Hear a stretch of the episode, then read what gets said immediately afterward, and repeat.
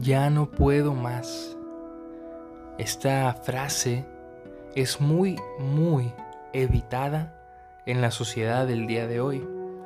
¿Por qué? Porque estamos en una sociedad del rendimiento, en una sociedad en la que siempre tenemos que poder y en la que si no podemos es nuestra culpa. Y nos tachan de culpables, nos tachan de inútiles, de inservibles y cargamos con un peso que no nos corresponde, el peso del ya no poder. Y es que somos humanos, somos humanos que no estamos hechos para siempre poder, simplemente somos. Y en este ser a veces podemos y a veces no. Pero la sociedad del rendimiento, la sociedad que genera cansancio, depresión, fracaso, no nos deja ser humanos. Y tenemos que estar en una especie de imitación de las máquinas. Siempre es poder, poder producir. Pero está bien no poder.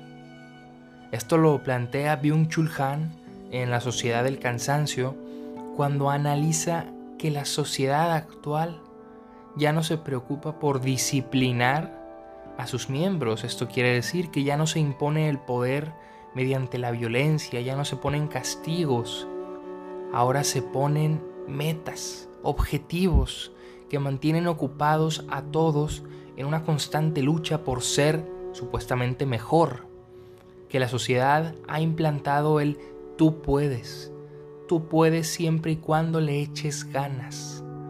Hemos implantado este echaleganismo, esta meritocracia, en donde creemos erróneamente que al que le va bien es porque se ha esforzado mucho y al que no le va bien es porque no se esfuerza, cuando la realidad es muy distinta.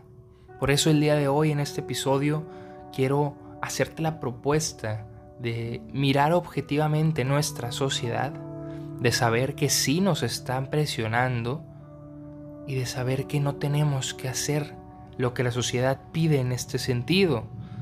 Una sociedad que solo quiere vernos producir, que mide nuestro valor no por nuestra persona, sino por lo que hacemos, que sepamos que no es así, que sepamos que la realidad no tiene que ser siempre poder y que con echarle ganas no vamos a llegar muy probablemente a nuestro objetivo, porque hay muchos otros factores que no se dicen, que no se ven. ¿Qué piensas de esto? ¿Cómo experimentas tú la sociedad del rendimiento? ¿Cómo experimentas el no poder? Y sobre todo, ¿qué opinas? ¿Estás no estás de acuerdo? ¿Tienes alguna otra propuesta? Escríbeme, generemos diálogo y busquemos juntos la verdad. Y recuerda que una vida que no se cuestiona no es digna de vivirse. Si llegaste hasta aquí, muchas gracias y hasta la próxima.